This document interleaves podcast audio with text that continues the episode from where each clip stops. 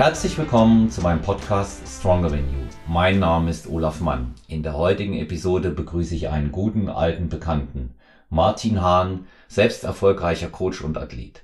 Martin wird heute über sein neuestes Werk, das Bikini Prep Book, reden. Ganz exklusiv bei Stronger Than You. Schaut in die Keynote, hier findet ihr ganz exklusiv auch den Zugang.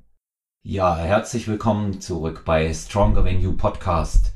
Heute am Mikrofon äh, wieder einmal mein geschätzter Kollege Martin Hahn. Wir haben einen ganz besonderen Anlass. Ähm, Martins neues Buch, neues Werk, das Bikini Prep Book, also das äh, Buch für die Bikini-Wettkampfvorbereitung, ähm, ist äh, unmittelbar in der Pipeline. Martin, guten Morgen. Schön, dass du dir Zeit nimmst, das hier vorzustellen.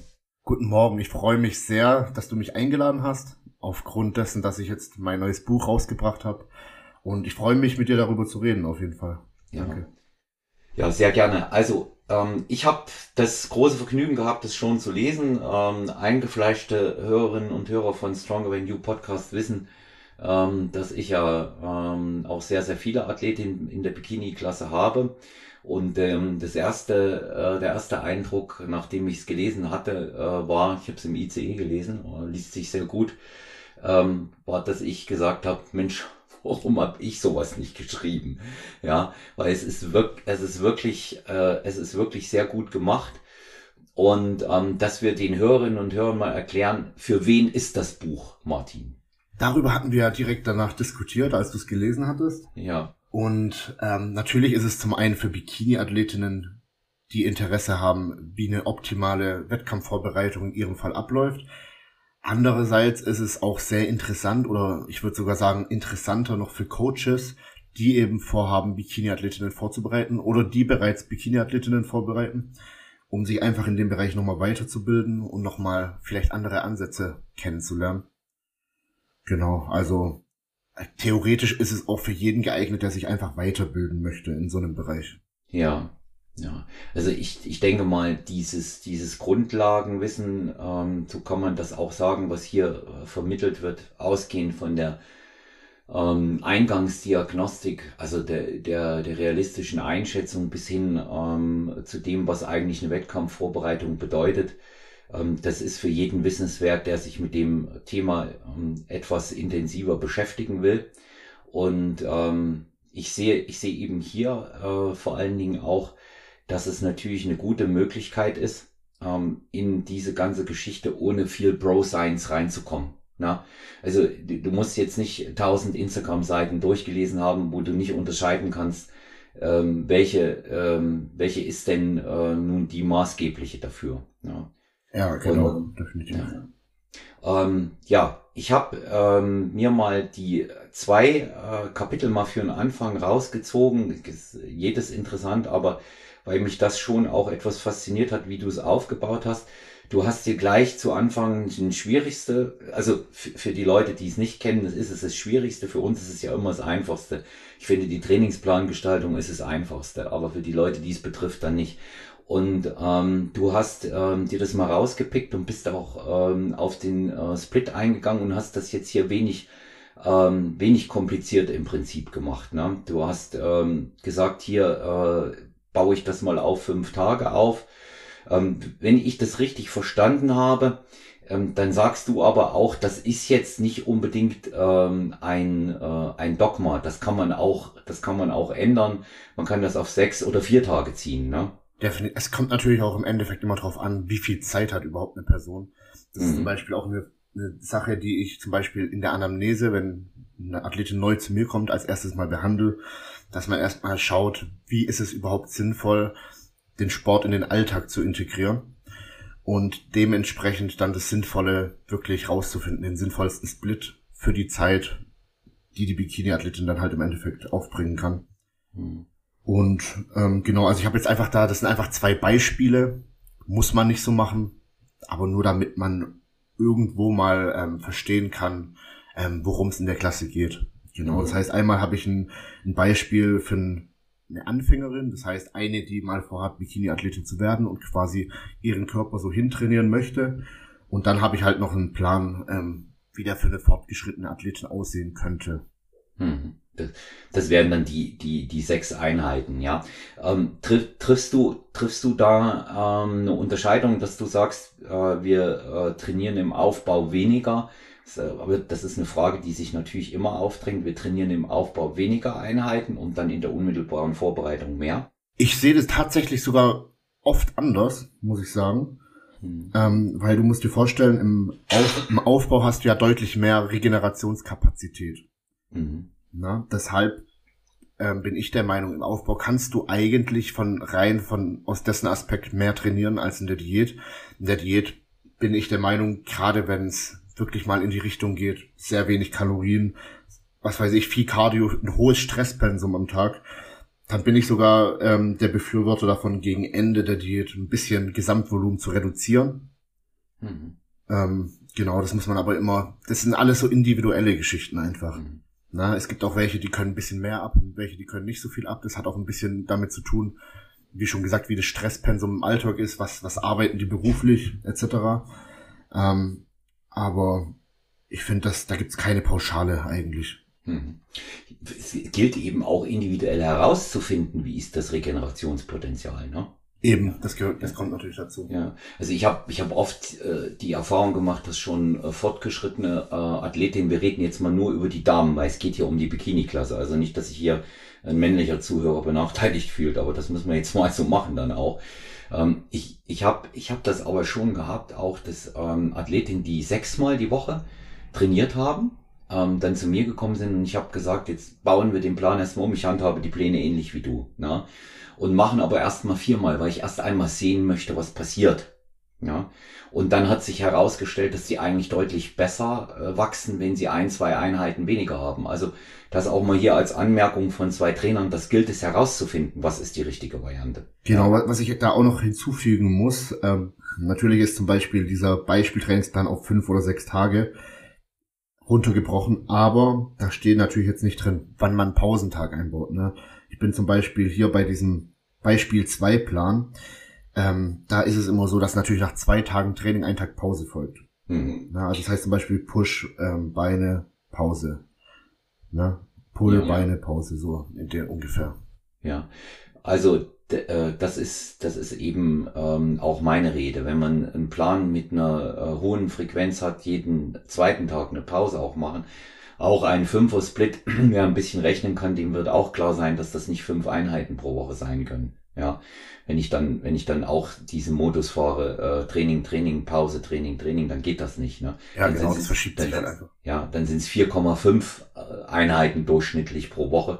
Und ähm, das, das ist also auch tatsächlich alles ähm, nicht in Stein gemeißelt. Ähm, die, ich habe, was mir aufgefallen ist, auch beim Lesen, ist, dass das, äh, das Training hier sehr simpel gehalten ist, was ich persönlich sehr gut finde. Du äh, nimmst das Notwendigste an Übungen rein und äh, verzichtest eben auch auf diese äh, ganzen fancy Geschichten, die wir hier so haben. Ja. Mit Bändern und so, ne? Ja, ja, genau. Und ähm, das ist, das ist eben, das ist eben auch äh, eine, eine sehr, sehr wichtige äh, Geschichte. Martin, könntest du auch noch mal herausstellen, weil ich das äh, wichtig ist, ich erlebe das auch immer im Gespräch mit Athletinnen, dass es für eine Bikini-Athletin ebenso wichtig ist, ihren Oberkörper zu trainieren wie ihren Unterkörper. Definitiv. Das, das Problem ist, ich habe dazu sogar mal ein ganzes Reel gemacht. Ja. Die Athletinnen, die sehen irgendwelche Bilder von, sage ich mal, Women's Bodybuilding Athletinnen und stellen sich dann irgendwie vor, wenn ich jetzt irgendwie hier mit zu schwer trainiere oder wenn ich jetzt meinen Oberkörper, meine Arme trainiere und so, dann sehe ich nachher so aus. Das ist natürlich erstens, dass es nicht möglich ist, weil diese Athletinnen zum einen unterstützt sind alle, ne? Und zum anderen über Jahrzehnte trainieren und jahrzehntelang alles darauf ausgerichtet haben. Ne? Also das verstehen die halt nicht. Das muss man denen halt mal wirklich eintrichtern. Also eine Frau, die alles nach Plan macht und natural ist und wirklich Vollgas gibt, egal ob Oberkörper oder Unterkörpertraining, die wird am Ende nie übertrieben aussehen. Das muss man einfach ganz ehrlich sagen. Das wird immer gut aussehen. Mhm. Und in der Bikini-Klasse ist es vor allem natürlich auch wichtig, weil bestimmte, ähm, also erstmal würde ich alles trainieren, zwecks Disbalancen etc. Das, also ich würde, ich finde es eh schwachsinnig, egal wer man ist, dass man irgendeinen Muskel nicht trainiert. Aber ähm, gerade als Bikini-Athletin sind natürlich zum Beispiel die Schultern, wenn man je nach Verband der Rücken ne, extrem extrem wichtig. Ja, ja, es muss auch einfach davon ausgehen, wenn man sich die äh, Frage stellt, wer gewinnt ähm, in der Bikini-Klasse in der Episode hier bei Stronger Than You mit ähm, unserem geschätzten Kollegen Stefan Kienzel, ähm, kam das auch klar raus, ist immer der Körper, der am meisten in der Balance ist. Ich, ich sehe auch, ich sehe auch gar keinen Grund, weil das erlebe ich in ganz vielen Plänen. Ähm, da wird gar keine Brustmuskulatur für die Bikini-Klasse trainiert. Und ähm, oft wird es auf die Implantate geschoben und klar muss man da Rücksicht nehmen, das ist überhaupt gar keine Frage. Aber äh, schon, schon allein stützend und für den Look, allein um den 3D-Look der Schulter zu bringen, ist es sehr ratsam, ähm, zumindest äh, ein, zwei Brustübungen mal pro Woche mit dabei zu haben. Das muss ja nicht bis zum Exzess und mit extrem schweren Gewicht gehen, aber ähm, das kann man auch mit einem guten Pumptraining dort erreichen. Aber für, für Ausgeglichenheit gehört es dazu und ich finde es fürs Posing ebenso wichtig. Ja. Sehe ich ja. genau wie du. Na, auch, wie ich schon gesagt habe, Disbalancen und sowas. Auch generell die Körperhaltung und sowas leidet ja darunter, wenn du jetzt irgendwas nicht trainierst ne? und andere Muskeln quasi stark überlegen sind. Ja. Und das, das, das fällt dann, das fällt dann einfach äh, auch im Look dann ab, letztendlich. Ne? Das muss man auch sehen. Also man muss auch sagen, in der, in der Wellness, das ist quasi die einzige Klasse, bei der eine Disbalance antrainiert werden muss zwischen Ober- und Unterkörper. Das heißt nicht, dass man den Oberkörper gar nicht trainiert. Der muss natürlich trotzdem ein gutes Level haben. Aber da ist, da ist natürlich so, dass die Beine halt einfach extrem dominant sein müssen. Ja, und Gesäß, ne? Auch, dass, dass man, dass man das eben, eben auch noch sieht. Und ähm, da, da denke ich eben auch, dass es wichtig ist, dass man das verinnerlicht als Athletin wirklich mit einem, mit einem ausgeglichenen Look da auf die Bühne auch äh, kommen zu müssen, ja, in der Bikini-Klasse. Und das ist ja, das ist ja, das ist ja das, ähm, worüber wir reden. Ähm, Nochmal für die, für die Leute auch, äh, die es interessiert. Wir haben jetzt mal so kurz den, den Split angerissen. Wir haben die Aufteilung angerissen, die, die es gibt. Das kann man auch hier sehr detailliert nachlesen. Da brauchen wir jetzt nicht auf jedes einzelne einzugehen, weil dafür ist ja dann wirklich auch das Buch als als Handbook da. Ja, das ist ja, nur, dass sie, dass wir das alle wissen, alle Hörerinnen und Hörer, die es interessiert, das ist ein richtiges Handbuch. Ja, also das kannst du nehmen und kannst damit deinen Plan für deine Athletin oder für dich selber bauen und kannst es dann machen. Aber lass uns mal über die Intensität im Training reden, Martin. Das ist, glaube ich, noch ein ganz wichtiger Punkt, der speziell in der Bikini-Klasse ähm, nach meiner Auffassung äh, entweder zu zu kurz kommt oder dass es übertrieben wird. Ja. Was, was sagst du, wie, wie muss eine Intensität in der Bikini-Klasse aussehen? Es kommt natürlich immer auf den Plan an, wie du schon sagst, wie ist die Frequenz, wie ist das Volumen im Plan. Dementsprechend äh, muss man die Intensität setzen. Natürlich ist es so, wenn du, wie du schon sagst, wenn du in jedem Satz jetzt dich völlig aus dem Leben schießt, dann kannst du halt höchstwahrscheinlich nicht so eine hohe Frequenz fahren wie jemand, der es nicht tut. Ne, da muss man dann immer klar abwägen. Dennoch sage ich immer, also ich bin immer der Befürworter, der sagt, ähm, versuch wirklich immer ans Muskelversagen zu gehen. Auch einfach aus dem Grund, weil ich weiß, dass viele das nicht können. Und wenn du denen dann sagst, zum Beispiel, jetzt lass mal zwei Reps in Reserve zum Beispiel, also für jeden, der nicht weiß, was das heißt, hör mal zwei Wiederholungen vor Muskelversagen auf, dann hören die meistens halt acht Wiederholungen vor Muskelversagen auf na, weil die halt einfach gar nicht so weit kommen, dass sie ans Muskelversagen gehen. Deshalb ist für mich immer ein guter Ansatz, die Leuten wirklich zu sagen, wie, geh immer so, mach, du machst so weit, bis du keine saubere Wiederholung quasi mehr schaffst. Und dann ist es eigentlich eine gute Intensität, die gegeben ist. Hm. Du, du machst es ja auch immer in deinen, in deinen Reels oder wenn du die Fragerunden beantwortest, ähm, ist das ja, ist das ja tatsächlich wie, äh, wie ein Mantra auch, ja dass du sagst, erstmal Muskelversagen erreichen, bevor du dir über alle anderen Dinge groß Gedanken machen kannst. Ne? Und ähm, das ist, das ist meiner Meinung nach auch ein ganz wichtiger Punkt. Und hier sind wir auch, wie erreicht man Muskelversagen? Ich glaube, wenn man was Grundsätzliches wie ein Trainingssplit und äh, Systeme äh, sich genauer anschaut, darf man auch mal sagen, wie kann man Muskelversagen erreichen? Also es gibt im Grunde genommen zwei Wege. Entweder über eine hohe Wiederholungszahl erreichst du das, ja, Da ist aber auch eine Wiederholung wie die andere. Das ist schon sehr früh, wird dann das klassische Brennen beginnen oder indem du ständig den mechanischen Reiz, also den progressiven Widerstand erhöhst. Und da, und da ist immer der Punkt, dass viele immer mit mehr Gewicht, speziell bei solchen äh, wiederum fancy Übungen wie Hip Thrusts und Romanian Deadlifts arbeiten, ohne auch nur eine einzige saubere Wiederholung zu machen. Das ist das Problem. Natürlich geht es darum, wenn du diesen Weg gehst oder halt wenn du versuchst, immer stärker zu werden. Oft wird einfach der, oft haben die gar keinen Progress und es wird halt kaschiert dadurch, dass die Ausführung halt einfach schlechter wird und die wirkliche Zielmuskulatur nicht mehr richtig angesteuert wird. Na, das heißt, natürlich sollte man schauen, dass man so gut wie es geht, ja, ne, jede, dass jede Wiederholung halt einfach sitzt, dass jede Wiederholung sauber ist.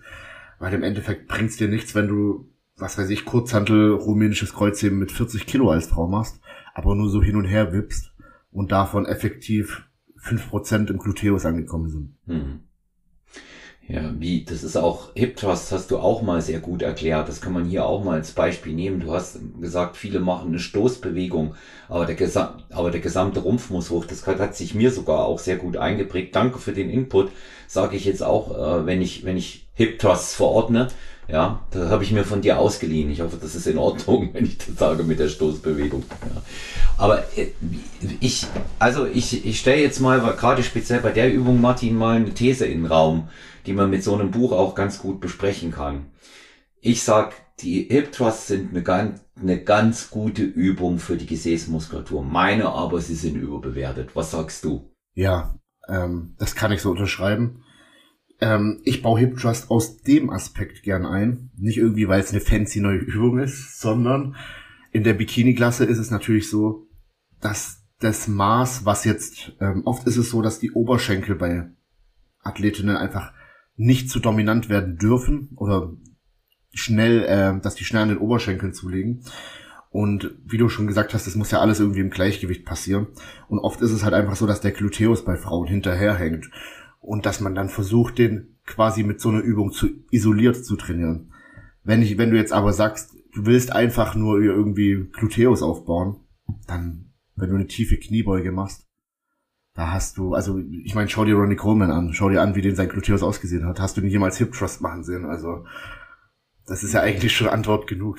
Ja, das ich ich denke ich denk das eben auch. Ich denke das eben auch und ähm, wenn ich wenn ich dann eben oft auch sehe, da wird die da wird die Handel mit 150 160 Kilo beladen und sie gehen in so eine halbe Brücke. Da sage ich immer liebe Bikini-Athletinnen oder die das auch sehr gerne werden wollen, macht die Hip Thrust mit weniger, zieht es richtig nach oben, haltet am oberen Endpunkt, spannt, wenn ihr am oberen Endpunkt seid, bewusst das Gesäß an und drückt nicht nur einfach das Gewicht nach oben. Nehmt gerne auch die Bänder für die, für die Beine, ähm, was ich euch noch empfehlen kann, nehmt statt mehr Gewicht Bänder an die Hanteln. Ja, weil ihr, weil ihr da eine viel kontrolliertere und ähm, viel brennendere Bewegung auch erzeugen könnt.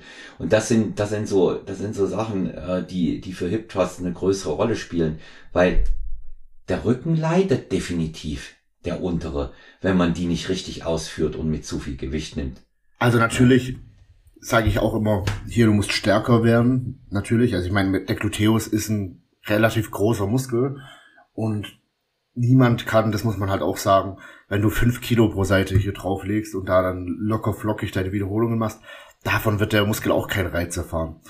Aber genauso wenig, eben wie du sagst, wenn die nachher halt nur so halbe, halbe Sachen machen, ein bisschen rumwippen und das ist am Endeffekt, da wird nur das Ego trainiert. Na, und vielleicht wird die Bandscheibe noch kaputt gemacht. Aber ja, ja. Ähm, natürlich stark werden, ja, aber stark werden mit dem richtigen Muskelgefühl und mit der richtigen Ansteuerung. Mhm. Ganz wichtig. Martin, deine Meinung, weil ich hatte es vorhin kurz angeteasert und ähm, denke, da ist auch wichtig, dass gegebenenfalls auch eine andere Meinung gehört wird. Brustimplantate, wenn sie drin sind, leichtes Brusttraining, ja oder nein? Ja, also meine, meine Verlobte hat ja auch Brustimplantate, hat auch, ich weiß nicht, ob es zwei Übungen sind, auf jeden Fall ein bis zwei Übungen die Woche für die Brust im Plan. Also hm. Auf jeden Fall weiter trainieren. Genau. Ja, das, das ist, ich glaube, ist äh, wichtig, dass das, ähm, dass das noch erklärt wird. Ja, und ähm, das ist eben, das ist eben auch äh, so, ein, so ein Punkt. Äh, ist auch so eine, ist auch so eine Pro-Science-Meinung. Ich darf das dann nicht mehr trainieren. Ich habe es jetzt äh, speziell erlebt bei einer Athletin von mir aus der Ficker, die sich das hat machen lassen. Die hat einen extrem guten Arzt gehabt. Der hat sie sehr früh wieder trainieren lassen, ja, und hat gesagt, sie trainieren alles mit, damit es keine Probleme gibt, sonst kriegen sie Haltungsschwierigkeiten, ja. Und das, da, da, merkt, da merkt man eben auch, ähm, dass das mitunter so verfestigte Meinungen sind, die, die überhaupt nicht ähm, verifiziert wurden. Ja. Okay. ja. Und äh, deswegen äh, macht, macht das auf alle Fälle mit. Es gibt, äh, man kann leicht eine Incline Bench Press machen, indem man da äh, so einen so einen ähm, etwas tieferen Parallelgriff wählt. Ne? Äh, Kabel, Kabelfliegende sind ganz gut, ne? ist auch noch eine ganz gute Geschichte, die man, die man da reinnehmen kann. Aber auch ähm, diese, diese Sachen, die findet ihr alle im Plan. Ne? Bei, bei Martin jetzt. Ähm, wenn, wenn wir jetzt, wenn wir jetzt mal äh, davon äh, ausgehen, was du auch im, äh, im Buch dort schreibst, Training, Trainingssysteme, die, die Wettkampfvorbereitung und all diese äh, anderen Dinge, die dort, äh, die dort eine Rolle spielen. Da kommt aber auch immer eine Frage auf. Äh, das hast du ja auch ganz oft, wenn sich bei dir Athletinnen vorstellen, Martin, also bei euch, bei dir und Selina oder eben auch bei mir ist denn nun jeder geeignet für die Bikini-Klasse, dass er mal einen Wettkampf machen kann? Ich meine, nicht jeder wird Profi, das ist den meisten auch klar, aber ist nun jeder geeignet? Es kommt auf, es kommt im Endeffekt auf die Ansprüche an, muss man. Schwierige Frage, gell? Ja. Also ich sag mal so geeignet. Natürlich ähm, ist es von Vorteil, wenn du eine schmale Taille hast in der Bikini-Klasse. Und wenn du eine breite Taille hast, dann wirst du auch niemals ganz nach oben kommen. Das muss man halt auch mal ganz hart so sagen. Nichtsdestotrotz bin ich wirklich der Meinung, jede Frau kann einen super Körper erreichen, kann diese Wettkampfform erreichen und kann sich dann mal in der Bikini-Klasse probieren. Wenn, natürlich ist im Endeffekt, wenn einem die Platzierung dann nicht so wichtig ist und die sollte einem in der ersten Saison auch gar nicht so wichtig sein, finde ich. Da geht es darum, Erfahrungen zu sammeln und das Beste, generell geht es ja immer darum, das Beste aus seiner selbst zu machen. Ähm, also ich habe auch schon Bikini-Athletinnen auf die Bühne gestellt, die waren jetzt vielleicht vom Grundgerüst, also jetzt rein vom Knochenbau, nicht optimal für die Bikini-Klasse geeignet, haben aber am Schluss trotzdem super ausgesehen. Ne? Also klar haben die dann die Klasse nicht gewonnen und andere genetisch bevorteiligte Mädels waren dann da vorher platziert. Aber diesen Weg mal probieren, wenn man es unbedingt will, wenn man davon träumt, finde ich, ist der falsche Ansatz zu sagen, du, nee, du bist dafür nicht geeignet. Also das, das denke das denk ich auch. Das denke ich auch. Also äh, ich ermutige äh, dann auch äh, die Athletinnen, die kommen. Ich sage dann aber auch, äh, hey, das wird ein hartes Stück Arbeit. Du bist nicht in, in einem halben Jahr schon auf der Bühne. Das kann ein Jahr, eineinhalb Jahre, vielleicht sogar zwei Jahre dauern, bis du soweit bist. Ja. Und, ähm, und vielleicht kommen wir da nicht ganz nach vorne. Da, da schraube ich auch die Erwartungshaltung von vornherein ein bisschen runter. Klar, wenn du ein Talent hast, erkennst du das. Das siehst du das siehst du ja dann auch. Und ähm, deswegen ist es wichtig, ähm, das, das auch zu sagen. Aber leider haben wir das oft, das hier nur an der Stelle angemerkt, auch wenn das eher ein Thema für unsere äh, Fragerunden dann äh, im Coach Roundtable ist. Aber leider haben wir das sehr oft, Martin. Es geht ja auch so, dass das dann die Athletinnen vergessen, dass du das am Anfang gesagt hast und die Erwartungshaltung dann doch sehr hoch ist. Ja. Und ähm, gerade wenn dann mal ein Wettkampf stattgefunden hat, da, da sehen die äh, Athletinnen oft die Abstände zu den anderen vor ihnen Platzierten nicht so realistisch, wie es eigentlich der Fall ist. Ja, ja das ist auch bei Männern der Fall, muss man ganz ehrlich genau sagen. Genau dasselbe. Ist bei Männern genau dasselbe. Da ist die Erwartungshaltung groß, weil sie mal die Bauchmuskeln sehen. Ja. Und äh, das, das Weil sie das, in ihrem Studio der krasseste sind, quasi. Ja, weißt du, was ja. ich meine? Außerhalb genau. Studio wissen sie nicht, was da, was da abgeht. Ganz, ganz genau. Und da sind wir eben auch wieder an dem Punkt, was wir schon mal hatten. Solange wie du dich da nicht äh, permanent in den Top 5 bewegst, macht es auch keinen Sinn, ständig bei der Jury nach Verbesserungen zu fragen, weil alles verbessert werden muss. Ja, genau so ist es. Ja, ja, wenn du nicht in den Top 5 in den Wettbewerben bist, dann musst du alles verbessern. Das gilt immer. Das gilt immer. Ja, das ist, das ist ein wichtiges Prinzip. Jetzt ein ganz wichtiges Thema, dem hast du dich, finde ich, in dem Buch äh, zwar äh, sehr kurz und prägnant äh, genähert, aber ziemlich witzig. Und das ist das Thema Cardio und Schritte, weil da räumst du eigentlich auch mal in zwei, drei Sätzen mit diesen ähm, althergebrachten Geschichten auf. Ja. Und ähm, ich fand es gut, dass du diese Geschichte mit dem nüchtern Cardio mal aufgegriffen hast, weil noch immer, ich habe keine Ahnung, wieso hält sich nüchtern Cardio die, die Meinung, ähm, da wird äh, sehr viel äh, Fett verbrannt, ähm, weil ähm, der Körper Körperfett zur Energiegewinnung ranzieht. Liebe Damen und Herren Zuhörer, morgens, wenn ihr aufsteht, sind eure Glykogenspeicher zum Zerbersten voll. Es sei denn, ihr befindet euch am allersten Ende einer Diät, also wirklich knapp vorm Verhungern. Da kann es mal passieren, dass sie nicht voll sind. Darüber hinaus können die Glykogenspeicher in der Muskulatur 500 Gramm Glykogen maximal speichern. Und mit dem bisschen Cardio in der Früh von halber bis einer Stunde bringst du nicht mal im Ansatz die Glykogenspeicher dazu, dass sie, wenn sie sowieso voll sind, auch nur im Ansatz entleert werden. Es gibt ein sehr gutes Beispiel, ein Gast, der schon oft da war bei mir, Hybridathlet, Dr. Frank Holger Acker. Das ist der, du wirst ihn kennen, ne?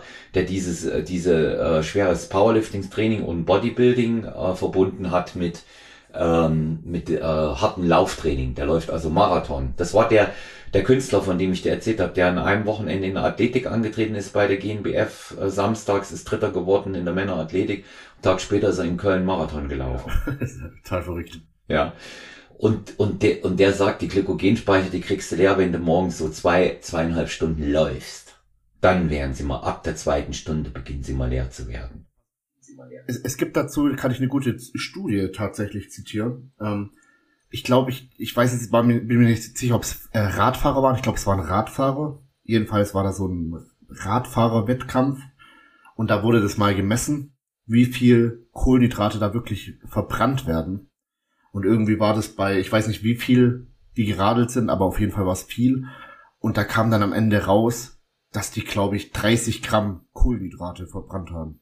Hm. Das muss man sich mal vorstellen. Ne? Und, und, und die sind in der Lage, ihre Speicher schnell zu lernen, weil der Körper das schnell kann. Das ja. meine ich. Und dann gibt's dann gibt's halt, ja, Athletinnen, die nicht ansatzweise hart trainieren, und die meinen, sie müssen sich jetzt halt hier 50 Gramm Maltodextrin im Training reinhauen. Hm. Ja, und, und, des, und deswegen, äh, es spricht überhaupt nichts dagegen, aus logistischen Gründen der Trennung von Cardio und Krafttraining oder eben auch aus Zeitgründen das Cardio in der Früh zu machen. Das, auch nüchtern, da spricht nichts dagegen. Nur es hat, es hat keinerlei Effekt auf die Fettverbrennung, weil am Ende des Tages, und das hebst du sehr klar hervor, sehr klar, es zählt das Kaloriendefizit. Definitiv. Ja, also ich sag auch immer meinen Athleten, also klar, ich versuche immer Cardio und Krafttraining zu trennen. Ist ja auch am sinnvollsten. Und wenn du es halt morgens machst, kannst du ein bisschen die Verdauung in Schwung bringen. Ja, du weißt, was ich, ich mache das auch gern morgens. Das erste, was mhm. ich mache, ist mein Cardio. Aber da geht's einfach drum, A, habe ich dann hinter mir. Ich bin auch so jemand, ich bin nicht so der Cardio-Freund, muss ich sagen. Mhm. Und dann ist es das erste, was ich abgehakt habe. Dabei kann ich dann morgens, wenn ich meine ganzen Formchecks bekomme, die kommen ja meistens morgens, kann ich das schön beim Cardio beantworten, dann habe ich eine Beschäftigung. Und ja, wie gesagt, die Verdauung und sowas, der Kreislauf wird halt so ein bisschen in Schwung gebracht. Und da, dafür finde ich es ganz gut. Aber es, wenn ich mal morgens irgendwie jetzt einen Termin habe oder sowas, dann mache ich das Cardio jetzt zum Beispiel in der Vorbereitung halt einfach vor der letzten Mahlzeit oder sowas. Ja, genau. Ja, also ich, bei, bei, bei mir, bei mir ist es tatsächlich so, dass ich das Cardio grundsätzlich äh, nach dem Training mache, unmittelbar danach. Vielleicht ist dann manchmal noch eine Coachingstunde dazwischen, bevor ich raufgehe, aber das ist bei mir eine, eine Orga-Sache und auch eine Gewohnheitssache, wobei äh, die meisten, die hier zuhören, wissen, dass ich sehr gerne Cardio mache und arbeite auch dabei. Ähm, bei, bei mir, bei mir ist es, ist es aber ähm, tatsächlich so, dass ich gemerkt habe, zum Beispiel ganz individueller Eindruck, ganz individueller Eindruck. Mir tut's tatsächlich am besten von der Optik. Ja, wenn ich es so mache. Aber da ist, da ist jeder, da ist jeder anders und jetzt muss man auch noch mal was anderes dazu sagen. Liebe Hörerinnen, die Bikini-Wettkämpfe machen. Cardio ist nicht gleich Cardio. Man darf sich auch ein bisschen anstrengen dabei. Und nur weil die Wohnung auf 25 Grad plus geheizt ist und ihr ein bisschen schwitzt, heißt es noch lange nicht, dass ihr euch anstrengt. Sagen wir da mal was zum Puls, Martin. Wie sollte der sein? Da kann man, ich finde, das kann man nicht pauschalisieren, weil es gibt mhm. wirklich Athleten, die erreichen sehr schnell einen hohen Puls. Und wenn du dann zum Beispiel sagst, ja hier, ähm, ich sag mal so typisch sagt man ja so 120 bis 130 Puls ist Für die meisten sehr gut. Aber dann gibt's natürlich auch Athleten, die erreichen das tatsächlich sehr schnell, ohne sich wirklich anzustrengen. Und ähm, deshalb sage ich oft meinen Athleten einfach, stell dir vor, du kannst ein, zwei Sätze sprechen das während dem Cardio, aber du könntest keine Konversationen führen während, während dem Cardio. Dann strengst du dich an. Ja, das so als Richtwert. Hm, das ist, das ist, finde, das finde ich, ist ein wichtiger, ein wichtiger Punkt und ein guter Richtwert auch. Ja, wenn man, wenn man, wenn man den hat. Also ähm, muss auch eines dazu sagen, auch eine konkrete Beobachtung von mir, weil ich mir von meinen Athletinnen auch hin und wieder den äh, Puls während der Diät äh, dann zukommen lasse je fitter die werden, je mehr Gewicht die abschmeißen, je mehr Cardio sie gemacht haben, umso wen, genau, umso weniger hoch geht der Puls dann, ja. Weil wenn du dann einen Puls hochbringen willst, da bist du in so einem Bereich, wo dir bald die Beine abfallen, ja. Und, ähm, das ist dann das auch ist, wieder äh, nicht optimal, nee, genau. Nee, nee, das ist, das ist dann auch kontraproduktiv. Thema Schritte, oft belächelt, auch äh, von mir früher, aber ähm, seit man die Gesamtbetrachtung der ähm, allgemeinen Tagesaktivität hat und die sinnvoll ist, ähm, gehören sie mit rein. Ähm, du, du bist ja auch äh, jemand, der dieses Thema Schritte immer favorisiert im, im Gesamtgefüge des Energieaktivitätslevels. Ne? Ja, das, das Problem ist halt einfach, dass die Lethargie zunimmt, je niedriger die Kalorien nachher in der Diät sind und dass die Athleten wirklich unterbewusst anfangen, viel zu sitzen und sich viel hinzulegen. Das heißt, die machen ihr Training, die machen ihr Cardio, aber den Rest des Tages bewegen sie sich nicht wirklich, was dazu führt, dass der gesamte Kalorienverbrauch natürlich sinkt und manchmal wirklich Mädels, das, das kenne ich, ähm, wirklich in einem sehr niedrigen, ähm, bei sehr niedrigen Kalorien trotzdem nicht mehr abnehmen. Wenn du denen dann aber mal sagst, hier hast du ein festes Schritteziel, dann ist einfach gewährleistet, dass sie sich den Tag über bewegen, dass, dass sie denken, okay, ich kann jetzt nicht sitzen, ich muss laufen. Und das ist so der Hintergrund dabei, dass die dann halt einfach ihren Kalorienverbrauch stetig hochhalten und dass die, ähm, dass die Progression quasi in der Diät gewährleistet ist. Ja, also ist auf jeden Fall ein nützliches Tool, wenn man zum Beispiel eine hat, wo man jetzt keine Schritte einbaut und man merkt, hey, die isst ja eigentlich schon relativ wenig und die macht schon eine Stunde Cardio, sagen wir mal, und nimmt halt trotzdem nicht weiter ab. Dann gibt's zwei Optionen, entweder sie hält sich nicht an den Plan, wirklich, oder ähm, es liegt halt wirklich daran, dass sie sich zu wenig bewegt über den Tag. Hm. Ist richtig, ja. Beim, beim Cardio äh, haben wir, haben wir dann nochmal uns beide auch ausgetauscht, ne? du und ich, du erinnerst dich. Ähm, da hatte ich mal die Frage an dich, wie, wie du das Hit ansetzt bei dir. Ne? Und ähm, es ist, ist ja auch eine, gute Waffe. Das, äh, das High-Intensive Intervalltraining benutze ich auch schon lange. Man kann es auch mal so schön sagen, wie es früher hieß, Sprints. Ne? Ganz egal, ob du rennst oder mit dem Fahrrad sind Sprints. Und ähm, ist, eine, ist, eine sehr, ist eine sehr, sehr gute Geschichte. Auch das als äh, Option hier immer äh, mit einkalkulieren. Aber gehen wir, gehen wir mal weiter, gehen wir mal weiter in, in deinem Buch. Also ähm, Thema wir haben noch so drei Bereiche, die ich ganz kurz ansprechen möchte. Das Buch ist so umfangreich und gut geschrieben, da, da, da müsst ihr euch das auch einzeln alles mal rauspicken. Ich habe auch manche Sachen mir jetzt gerne zweimal nachgelesen. Und ähm, deswegen, äh, wir, wir können das auch in so einer kurzen Besprechung auch immer nur kurz anreißen. Dafür soll man es ja auch lesen am Ende. Ne? Ähm, die, ich will noch auf Ernährung mit dir eingehen, dann auf den äh, Bereich Unterstützung und Wettkampfauswahl. Ne? Und ähm, die äh, Thema Ernährung bringst du einen ganz prägnanten Satz ziemlich am Anfang. Ich sage ihn mal sinngemäß, wenn du nicht die nötige Disziplin aufbringst, wirst du keinen Erfolg haben. Genau, also Disziplin ist natürlich Grundvoraussetzung, finde ich, jetzt unmittelbar egal, um irgendwas zu erreichen. Na, also es gibt ja einfach, ich, ich sag immer wieder, es gibt so Athletinnen, die machen das, weil es irgendwie im Trend ist das zu machen, ne? Oder weil sie es halt cool auf Instagram posten wollen, aber die brennen nicht dafür. Und das sind dann halt meistens wirklich Athletinnen, die die Disziplin dafür nicht aufbringen können und die am Ende des Tages dann irgendwann scheitern. Na, das heißt, a natürlich muss man das wirklich wollen. Und ich bin der Meinung, wenn du das wirklich willst, dann bringst du auch die Disziplin dafür auf. Also bei mir war es zum Beispiel jetzt, wenn ich jetzt von mir ausgehe, ich habe meinen ersten Wettkampf 2017 gehabt und bin fast jedes Jahr dann gestartet bis jetzt 2024. Und bei mir war das nie ein Thema, dass ich irgendwie gestruggelt habe mit irgendwelchen Plänen, weil ich es einfach wollte. Hm.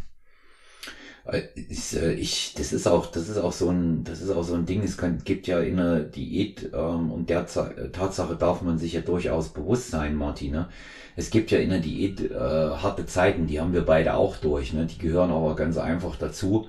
Und ähm, da muss man auch mal ähm, dazu sagen, ähm, das, das sollte man dann auch so, auch so nehmen, wie es kommt. Und wichtig ist, es ist auch trotzdem alles nicht so hart, wie es immer bei Social Media dargestellt wird. Es ist nicht jeder Tag kurz vorm Sterben und wenn ich das dann höre, oh, nach zwei Wochen meine Kraft, die lässt total nach, ähm, weil ich in der Diät bin. Hey, hallo, Leute, ihr habt eine Diät von 16 Wochen. Wie kann nach zwei Wochen die Kraft nachlassen, wenn ihr noch genügend Körperfett drauf habt? Das kann überhaupt nicht funktionieren. Das ist ein Quatsch. Ja, ja. Also ich bin sogar noch drei Wochen, bis drei Wochen vorher habe ich sogar noch teilweise in manchen Übungen Fortschritte gemacht. Also mhm. das ist alles eine Mindset-Sache, finde ich. Die Leute, die reden sich ein, okay, jetzt habe ich nicht mehr so viel zu essen, jetzt muss ich schwächer werden. Und dann werden sie schwächer. Ja. Ja, dann passiert das auch. Das ist, das ist alles eine Frage ähm, des, des Kopfes, ne? Also gewonnen und verloren, das wird, das wird zwischen den Ohren. Das muss man, das muss man hier auch mal dazu sagen. Und eine, und eine Sache äh, nicht zu vergessen äh, es, ist, es ist wichtig, dass man nach Möglichkeit die Kraft hält. Wenn es keine Steigerung mehr gibt, okay, ja, Kraft halten. Wenn man, ich merke es bei mir als älterer Athlet, auch bei den älteren Athletinnen merken wir das, da gibt's dann nicht mehr so lange die Steigerung. Aber sie können sehr lange ihre Kraft halten und ähm, das ist das eigentliche Ziel. Ne? Und äh, äh das ist auch so eine, das ist auch so eine Geschichte. Nicht alles, äh, was bei ähm, bei Instagram ähm, geschrieben wird, das tritt auch automatisch ein. Ja, bitte, bitte auch, äh, bitte auch daran denken. Thema Ernährung ist eine ganz individuelle Sache. Da gehst du, da gehst du auch klar drauf ein. Das sagst du ähm, auch, dass das so, äh, dass das so ist. Gibt's trotzdem so ähm, für die Leute, die das auch noch lesen wollen, ähm, Martin, gibt's trotzdem so äh, zwei äh, Marker oder drei Marker, wo du sagst, darauf muss man bei der Ernährung achten die, die, du, die du jetzt spontan hier raus hast? Ja, also ich würde auf jeden Fall sagen, schaut, dass das Essen möglichst unverarbeitet ist.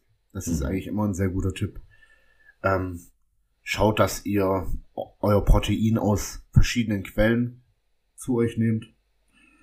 Und bei Frauen ist es halt so, ich würde zum Beispiel bei einer Frau nie zu niedrig mit dem, mit dem Fett in der Ernährung gehen.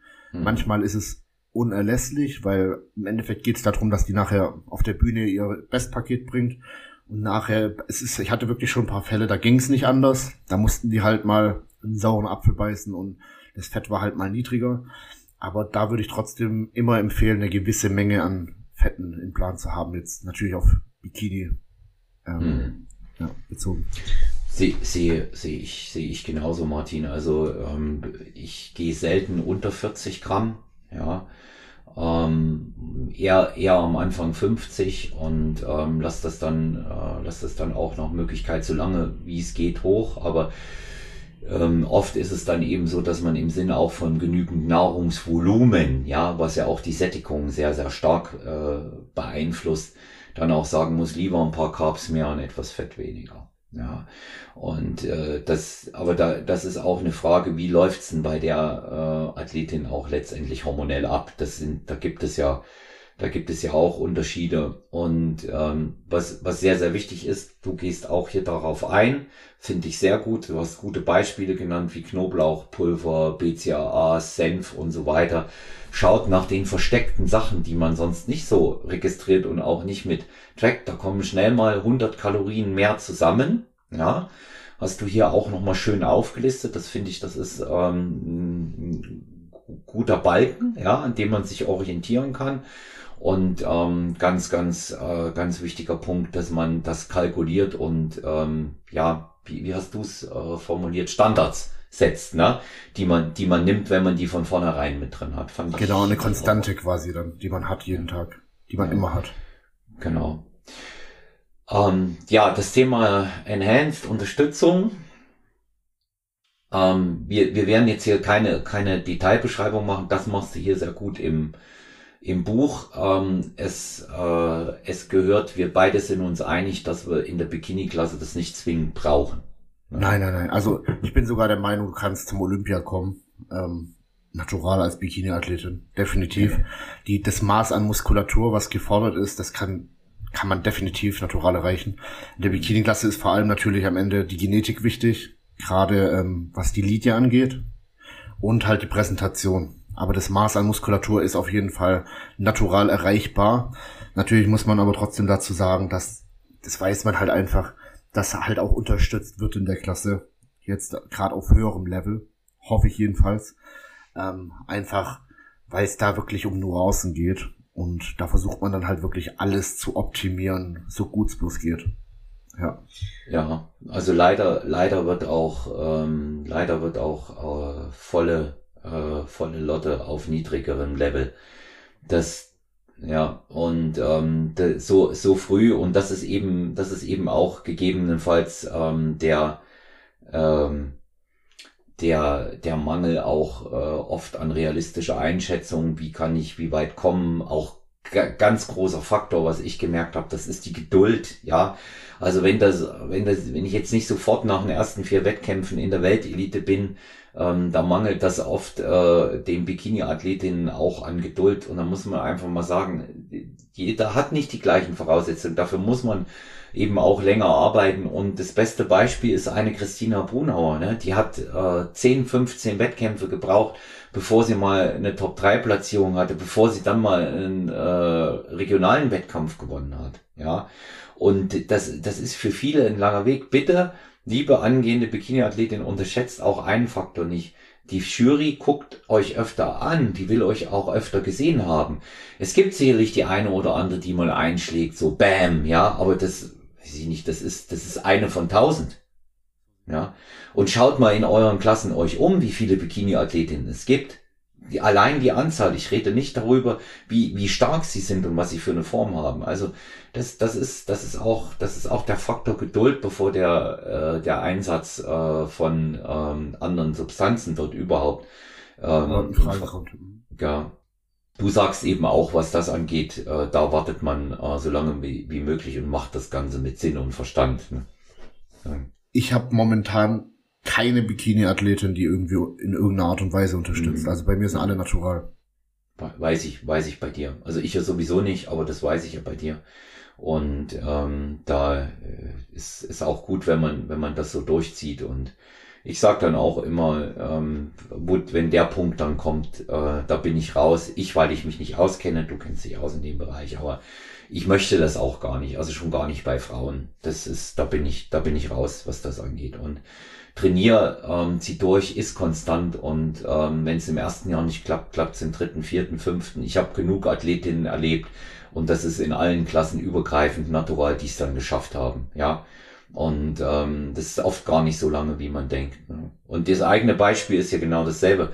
Äh, die, die, die Coaches, äh, die, die brauchen auch, oder die männlichen Athleten brauchen auch lange. Das ist genau dasselbe. Ja.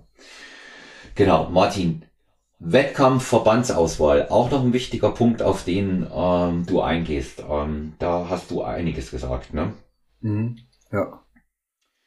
Ähm, da, da hast du, da hast du eben auch gesagt, ähm, dass, dass, es, dass es speziell wirklich auch auf äh, den Coach hier ankommt, ähm, was der sagt, welcher, welcher Look wohin passt. Kannst du das an einem Beispiel mal erklären, an einem Beispiel von ein, zwei Verbänden, wie unterschiedlich das ist? Ja, tatsächlich. Also in ich, ich habe da gerade ein ganz gutes Beispiel. Ich habe jetzt eine Athletin übernommen, die ist ähm, zum ersten Mal jetzt beim DBV gestartet. Mhm. Und da ist es natürlich so, da ist die Taille, würde ich sagen, von den Verbänden her, ist gerade so GNBF, DBV ist die Taille am größten von Bedeutung, weil du die da nicht kaschieren kannst. Na, weil da hast du deine Frontpose und deine Backpose und da sieht man dann halt einfach deine Körperform. Und bei ihr war es halt so, die hat halt wirklich von Natur aus einfach eine sehr breite Taille und hat dementsprechend auch nicht, obwohl sie sehr gut in Form war, nicht ähm, so gut abgeschnitten. Also die Platzierungen waren okay, aber andere mit einer schmäleren Taille waren einfach vor ihr. Und die habe ich jetzt übernommen und die stelle ich jetzt im Frühjahr zum NPC. Und da passt sie zum Beispiel viel besser rein, weil einfach das Posing anders ist und du dort quasi deine Taille kaschieren kannst. Da hast du da quasi bloß die Front- und Backpose und in dieser Frontpose stehst du so ein bisschen seitlich und kannst so ein bisschen deine Taille kaschieren. Und in der Backpose zum Beispiel sind die Haare überm Rücken. Mhm. Ne? Das heißt, wenn du jetzt zum Beispiel nicht mit so einer extremen schmalen Taille gesegnet bist, dann würde ich da halt immer schauen, okay, man schaut das Posing an, vergleicht mal das Posing von den Verbänden und dann sagt man, okay, vielleicht passt du zu dem Verband besser als zu dem Verband. Also das ist natürlich ein Riesenaspekt, den ich da immer mit ein, mit, mit berücksichtigen würde. Hm. hm. Also ähm, ich, da, da wir ja auch mittlerweile mit unseren Athletinnen bei mehreren Verbänden antreten, ja, ähm, schaut man da, wo es wo es tatsächlich am besten passt. Es gibt so ein paar Überschneidungen. Ne? Es gibt so ein paar Überschneidungen, was ich jetzt aus meiner Beobachtung sagen kann. Ähm, ich bitte dich, Martin, bei mir sofort reinzugrätschen, wenn ich da etwas erzähle, was du äh, anders siehst. Ich, ich sag, habe festgestellt, DBFV, GNBF passt ganz gut. Ja, also das, das haut ganz gut hin. Ähm, GNBF, NPC, mh, mm, nein. Nein, weil die einfach in der NPC viel mehr Muskulatur haben. Und da extrem, da ist ein anderes Maß an, an Condition quasi gefördert, finde ich. Ja. Also in der NPC sind die teilweise, da siehst du, also in der NPC ist es sogar so, du hast eigentlich als Frau keine Chance, wenn du nicht diese Tie-Ins hast, also diesen Übergang von Gluteus zu Beinbeuger, wenn man mhm. den nicht sehen kann. Beim DBFV oder bei der GNBF ist es nicht so wichtig. Mhm. Da zählt, da zählt der schlanke Gesamteindruck, der, der leicht, der, das steht zwar nicht in den Regeln, da steht drin, dass sie nicht muskulös sein sollen, aber leicht muskulös und vor allen Dingen hat NPC vereinigt eigentlich alles dreis, ja. Linie, Härte und Muskulosität schon bereits in der Bikini-Klasse. Das ist, das ist wichtig. Wir haben das im vergangenen Jahr erlebt mit einer, mit einer Athletin, die sich zwar wirklich äh, gut platziert hat bei der GmbF, aber dort in Anführungszeichen nur zweimal Dritte geworden ist. Du, du weißt, äh, haben wir zusammen gesehen, die Athletin aus unserem Team, ne? Ähm, da waren wir äh, bei, im Frühjahr bei Newcomer, wo diese Doppelveranstaltung war und Deutsche, ja. Da, wo auch Sarah wieder am Start gewesen ist, ja. Meine Lieblingsathletin von dir. Grüße gehen raus an Sarah an der, an der Stelle. Und ähm, die, äh, da hat man, da hat man es auch gesehen. Die ist dann ähm, sechs Wochen später bei der NPC auch Dritte geworden. Aber ähm, das, das ist eben halt, das kommt, das kommt nicht oft vor. Aber die war zu viel schon ähm, insgesamt, um bei, ähm, bei GNBF ähm, dann zu gewinnen. Das ist immer eine sichere Finalplatzierung, weil wenn jemand so in Form ist, kann man ihn nicht einfach übersehen. Ja, aber da ist wieder die große Sache und da jetzt auch nochmal an alle ähm, angehenden Bikini-Athletinnen und auch welche, die schon sind. Wir haben eine Reihe von zehn Bikini-Athletinnen. Sechs sehen schlank aus, zwei sind top konditioniert und zwei sind nicht in Form. Wer gewinnt? Sicherlich nicht die zwei, die top konditioniert sind. Da wird man immer die rauspicken, die ein, eine Masse bilden. Ja. Ja. Und das, das muss man, das muss man auch mal sehen. Wir, was wir dieses Jahr mal ähm, erneut probieren werden bei uns, ganz interessant, das ist diese Geschichte aus Großbritannien, Martin. PCA wollen wir mal probieren. Ja, und ähm, da sind wir, da haben wir ja so ein Zwischending, ne, zwischen GNBF und äh, NPC und äh, aber auch gut, gut konditionierte Leute und ähm, ich bin mal gespannt, wie es dort wird. Da bin ich mal gespannt. Die sind ja auch total, die Veranstalter sind totale Freaks, ne? Und ja, aber da kann man, da kann man auch mal drüber sprechen. Übrigens, dort gibt's die Schwerter zu gewinnen. Vielleicht fahren wir da als Männer mal hin, ne? wenn du noch kein Schwert hast. Ja, genau, genau. Ja, also das, das, das auch nochmal zu diesem Thema Wettkampfauswahl zusammenfassend. Coach sucht es aus mit euch, ja. Ein guter Coach sagt aber, du passt dahin und du passt da nicht hin.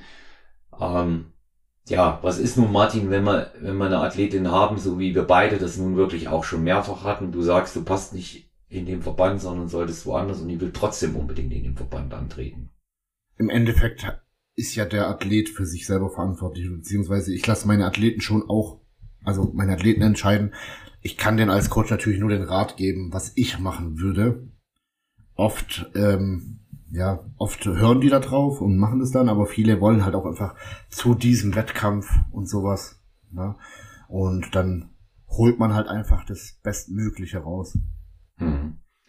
Und ähm, das sehe ich sehe es dann, ich sehe es dann auch so, aber ähm, muss es eben halt auch dazu sagen, wie es dann aussehen wird am Ende und dass man woanders besser aufkommt. Ich hatte es in der letzten Saison auch mit so einer Geschichte und ähm, ich habe das auch alles vorausgesagt. Wenn man jemanden zum Beispiel bei DBV hinstellt, dann muss man dich äh, sehr hart bringen und das wird bei einigen, die noch nicht so lange trainieren, logischerweise dann eben noch dazu auch dünn aussehen. Ähm, aber das hinterher, wie gesagt, will es oft dann keiner ähm, näher gehört haben. Ne? Das ist es. Ähm, die die Sarah zum Beispiel, die, die du vorhin genannt hast, ja. die ist zum Beispiel ähm, auch parallel beim NAC gestartet. Und da habe ich ja auch von abgeraten, weil die haben quasi diese Figurposen als Bikini. Ne? Also die, das sieht so ein bisschen aus wie Figurposen bei denen. Ja. Und das hat ihr zum Beispiel gar nicht gestanden, so vom Posing her, vom Look. Mhm. Da habe ich ja auch gesagt, ich würde es nicht machen und dementsprechend die Platzierungen waren da auch nie optimal. Ich glaube, das Beste war, dass sie halt mal ins Finale gekommen ist. Aber dann habe ich, ich habe dauernd gesagt, probier doch mal den DBFV aus. Und das wollte sie nie machen, weil sie davor nur GmbF gemacht hat. Hm. Und dann hat sie mal die Bavü gemacht und hat fast gewonnen. Also ist direkt Zweite geworden. Hm. Aber die sah gut aus. Die Ja, und hat sich aus. dann direkt für die Deutsche qualifiziert. Also, und jetzt macht sie dieses Jahr zum Beispiel wieder auch, auch die Bavü, auch wieder die GmbF, oder die ENBA wollte sie machen. Genau, also Mhm. der internationale Verband von der GmbF. Ja. Ja, Holland will sie machen, hat sie mir geschrieben. Ja, Zum Beispiel der, ja. das erste, was wir machen. Genau. Ne? Also wird Zeit, dass Sarah in den Podcast kommt. Ich hatte sie ja schon eingeladen, aber bei ihr ist auch immer, immer, immer Faktor, Faktor Zeit. Ähm, die war von unserer äh, letzten Episode sehr begeistert und hatte mir auch geschrieben, weil ich da ja auch äh, erwähnt hatte, ist halt eine Athletin, die sehr im Gedächtnis geblieben ist, auch wegen ihrer, ihrer Art. Und ähm, ja, da wünsche ich ihr viel Erfolg und Vielleicht knackt sie das ja in, im DBV. Die bleibt dran, ja? Die bleibt echt dran, ne? Und das, das ja, ist, und das, ich meine, die ist auch Mutter Ja. und alles, muss man ja, Ja. auch, auch sagen. Ne? Ja. Und zahlt, zahlt sich halt aus, ne? Diese, diese Geduld, die zahlt sich aus, ne? Ja. Ähm, Martin, zum, zum Abschluss von unserem kleinen Book-Teaser. Ähm, was kostet das Buch und in welchen Formen ist es wo erhältlich? Genau, also ich habe den Preis auf 69,90 angesetzt. Mhm. Ne? Im Endeffekt, für viele mag das jetzt viel klingen, aber man muss sich vorstellen, dass man dadurch halt wirklich extrem viel Zeit spart. Na, also der Inhalt ist wirklich sehr wertvoll. Und ja, ähm, ich meine, für einen Coach zahlst du monatlich irgendwo 200 bis 300 Euro. Und da hast du halt dann gebündelt wirklich sehr, sehr viel Wissen drin. Und deshalb finde ich das eigentlich gerechtfertigt. Ich meine, es sind ungefähr vielleicht zwei Monatsbeiträge in einem Fitnessstudio. Und dafür hast du Mhm. das Buch dein Leben lang. Ähm, genau. Und natürlich muss, muss man da auch sagen, es gibt ja auch natürlich andere E-Books. Ich habe natürlich auch immer so verglichen, was, was verlangen denn andere für ihre E-Books. Und da wird teilweise dann über 100 Euro verlangt für so sowas in dieser Art, wenn es um Prep-Book geht. Mhm. Und deshalb, also der Preis ist 69,90, ist eine Investition, aber lohnt sich. Ähm, zum einen als E-Book erhältlich auf meiner Homepage t-hahn.com. Ähm, genau, wer für jeden, der das vielleicht auf dem Handy lesen will oder auf dem Laptop. Ne? Es wird jetzt aber auch als gebundene Ausgabe auf Amazon geben, ne, unter dem Namen Bikini Prep Book. Das andere heißt Bikini Prep E-Book. Und da kann man sich das dann quasi als gebundene Ausgabe bestellen. Ist ein bisschen klein, ne? also ist mehr so, wie du sagst, so ein Handbuch. Das hat so ein Handbuchformat. Aber genau, also ich habe mir jetzt quasi schon mal so eine so eine Probe bestellt. Also ich habe das hier daheim. Und das wird es dann quasi auch geben. Mhm. Also das äh, findet ihr auch äh, ab sofort in der Episodenbeschreibung zu dieser äh, Episode mit Martin Hahn. Da könnt ihr unten in die Keynote reingehen, da wo unsere Kooperationspartner sind. Da findet ihr jetzt auch das E-Book und könnt es euch direkt bestellen. Da Martin ähm, schickt mir den Link ähm, dazu zu. Und ähm, da äh, werdet ihr auch fündig. Ich möchte mal noch was zum Preis hier sagen. Es ist nur eine persönliche Auffassung, ja. Ähm, wenn ihr euch das Buch anschafft, ihr kauft Wissen. Ja. Das lasse ich jetzt mal so stehen. Ne? Mit diesem, mit diesem Satz. Und das ist, das ist entscheidend.